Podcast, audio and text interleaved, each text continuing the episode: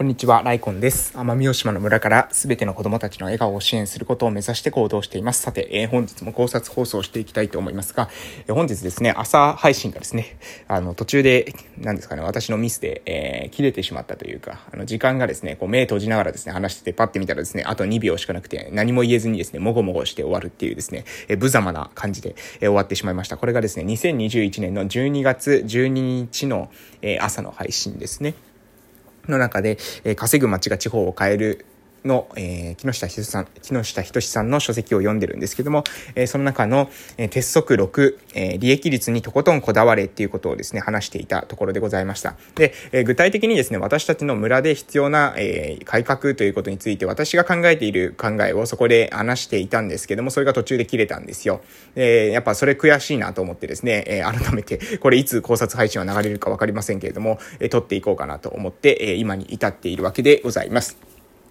でですね、えー、そうですね、あら、その、あらりにとことんこだわれ、えー、利益率にとことんこだわれっていう話があるんですが、えー、これをですね、村全体で考えていく、えー、その何ですか、一つの場所、一つのお店で考えるんじゃなくて、村全体の利益率を高めていく、そのための、えー、経費の削減、そして設備の投資、えー、こういったことを考えていくっていうことに、えー、関してですね、私たちの村どれぐらいできてるんだろうなと思った時に、設備投資っていうのはね、まあまあしてるんですよ。設備投資はね、まあ要するに箱物作るの大好き好きなんですね。まあこれ言ったらちょっとあれだかもしれないけど、箱物作ったりですね、え、新しいもの買ったりっていうのは、あの、好きなんですよ。もう何でもね、何でも、その、この村にこれいるかなって思うものもですね、作ってしまうっていうですね、そういう癖があるっていうか余裕があるんでしょうね。えー、作っちゃうところがですね、あって、で、作った結果ですね、結局誰も使わず放置しているものとかもですね、意外とあったりするんですね。まあ、あの、そういうなってると、ちょっと若干行政ディスみたいになりますけど、まあ私もね、あの、反行政みたいなもんなので、えー、まあ、身内のことだと思ってね、私が言う分はまだいいだろうと思ってですね、言っておるところでございます。はい。えー、で、うんと、そうですね。えー、で、そうやって、まあ何ですか、えー、ものを作ったり、そういった設備投資はしていますけれども、経費削減っていう観点はですね、これ抜け落ちてるんじゃないかなって思ってます。で、私がですね、えー、その時に、その12月の12日の日曜日、えー、現在ですね、現在ですけども、あの、話した、その朝配信で、12月12日の朝配信で、えー、話した内容の中では、えー、私は、あの、移動というものを、えー、考えなければいけないっていうことを言ってるんですよ。で、それどういうことかっていうと、私たちの村は、あの、人数少なくてですね、少子高齢化が進んでる割に、えー、でかいんです。えー、でかいんです。で、でかいっていうのが、トンネルとかですね、えー、橋とかそういったもので、えー、解決できる形じゃなくて、なんていうかな、U 字型なんですよ、私たちの村の形が。U 字型なので、どうしてもね、その U 字型のちょうど真ん中の、なんですか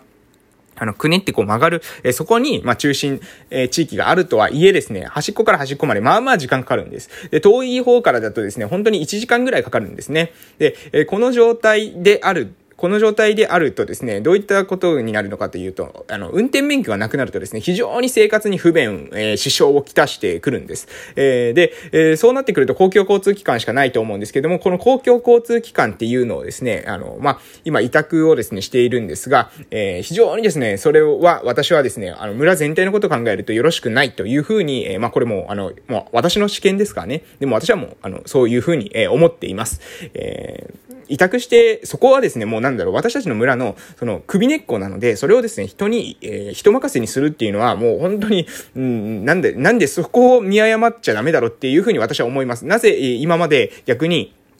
そこにメス入れがされてこなかったのかっていうことが本当に疑問です。えー、私たちの村ね、あの、でっかいのに、えー、人口少ないんです。で、高齢者が多いんです。必然的にですね、移動難民っていうのは増えるんですよ。移動ができないことによって生活しにくくなるっていう人が増えるわけです。で、えー、そこを解決するために分かりやすいのは、まず移動を提供することですよね。プラス物流を提供することですよね。端っこの人が端っこの人に物が売れるようにしなければ、地域内でですね、経済循環が起きないわけですから。だから、えー、そこをですね、考えるにあたっては、この移動動、モビリティ、物流、ここを、あの、しっかりとですね、えー、村全体で考えていく必要がある。えー、もう具体的な話しますと、私はですね、えバスは、えー、村がですね、直営した方がいいというふうに思ってます。そしてこれはもう、あの、言っておきます。この音声配信でですね。そしてこれは未来、この選択をしなければ、村沈むと思います。本当に。うん。えー、もうそれぐらい、もう絶対しないといけなくなるタイミングは来ると思います。ただ、いつか来るっていう、えー、いつ来るかってことは断言できませんよ。ただ、えー、ただ今はね、あの余裕があって、まあ何ですか、無駄遣いじゃないですけども、向き合っていないからそういった使い方ができるんですけども、それを村が直営することによってお得ら得られる、え、恩恵っていうのはですね、私は計り知れないと思ってるんですね。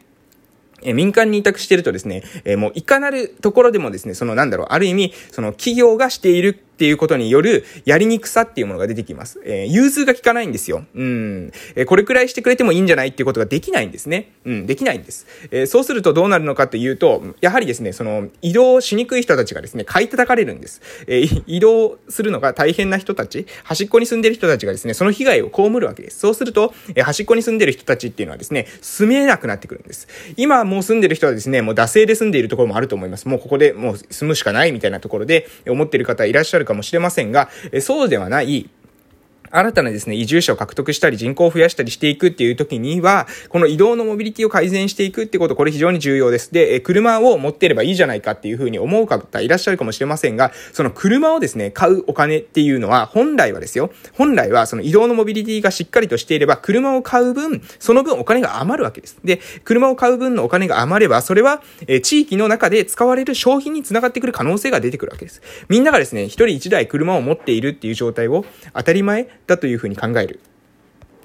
そのことによってですね、あの、地域全体でですね、まあ、ある意味なんだろうな、あの、持たなくていい固定費っていうんですかね。まあ、持たないといけないからそれ持ってるんですけども、でも本当は持たなくていい。本当は持たなくていいっていうのは、モビリティ移動が改善していけば、えー、それは必要ないんじゃないかという、そういったものが、えー、そういったものにみんなお金を使っている。だから、えー、地域っていつまで経ってもですね、お金はね、入ってきてるんですよ。お金入ってきてるんです。あのそれはですね、私は知ってます。えー、アマシンって言ってですね、奄美大島、えー、振興開発関係予算、振興開発特別措置法に基づく振興開発関係予算っていうのがあって、で、これはですね、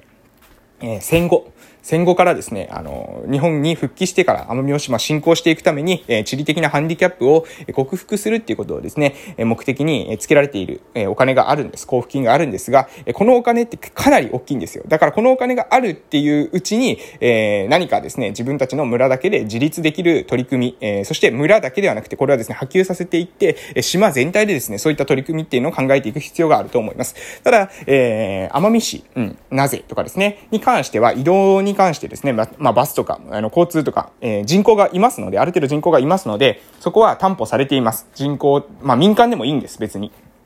それだけ人口が多くなれば。ただ、私たちの村はですね、人口少ないですから、えー、そ、それでですね、高齢化が進んでますから、移動しないといけないのに移動できない人が多いんです。で、えー、その人たちを、えー、支援していく、サポートしていくっていう時には、えー、民間にですね、えー、そういった移動の首根っこを掴まれてるっていうのは、これ非常にですね、私は危険なんじゃないかなと思います。まあ、その民間の人がですね、よほど、えー、村のことを考えて、公共意識が高い人だったら、それはできると思いますけれども、まあ、様々なですね、あの、今までの、その、うん、何ですか、うん、まあ、過去の、え、こと、様々な過去のことから考えると、私はね、うん。あの、私はもうはっきり申しますが、えそれは村が、え、実際はですね、え、移動っていうのを保障していく。そのためには村がですね、バスを、え直営する。直営して、移動の制限というものを、え解除する。この解除することによる実際の、えー、恩恵というかメリットはこれかなり大きいと思います。で、物流もしたらいいんじゃないでしょうか。あの、端っこにあるものをですね、真ん中のその中央の、え市場に届ける。そういった物流っていうのも、えある程度、えサポートしていけるような、まあそういった、うん、なんか総合型のですね、移動っていう、えものを作っていく。えー、人が乗らない時にはですね、物を乗せるとか、そういった、えー、まあ、シンプルなことなんです。で、そこをやっていくかやっていかないかっていうことが、実は、えー、本当は本質的に重要なことなんです。えそうじゃなくてね、えもうよくわからないですね、建物を作ったり、えよくわからないものを買ってですね、お金を無駄遣いするぐらいだったら、そこの、そのなんだろう、当たり前で地味ですけれども、えそういった場所を改善していった方が、本当はね、あの、村に与えられる影響って大きいんじゃないかなと思うんですけど、そこがなぜ気づかないのかっていうのは、私は本当に、え謎です。えそれは気づかないのか、そう気づいているけれども黙っているのかよくわかりませんけれども、計算して出した人いるんでしょうかね。そのデータの出し方もね、多分おかしいんですよ。その今の状態でそれを村が、えー、何ですかね、移ったら村の方が、村でやった方がお金がかかるよねとか、そういった計算になってると思うんですけども、今のその民間に任せているってことによって生まれている制限、例えばこう物流、物を運ぶときにですね、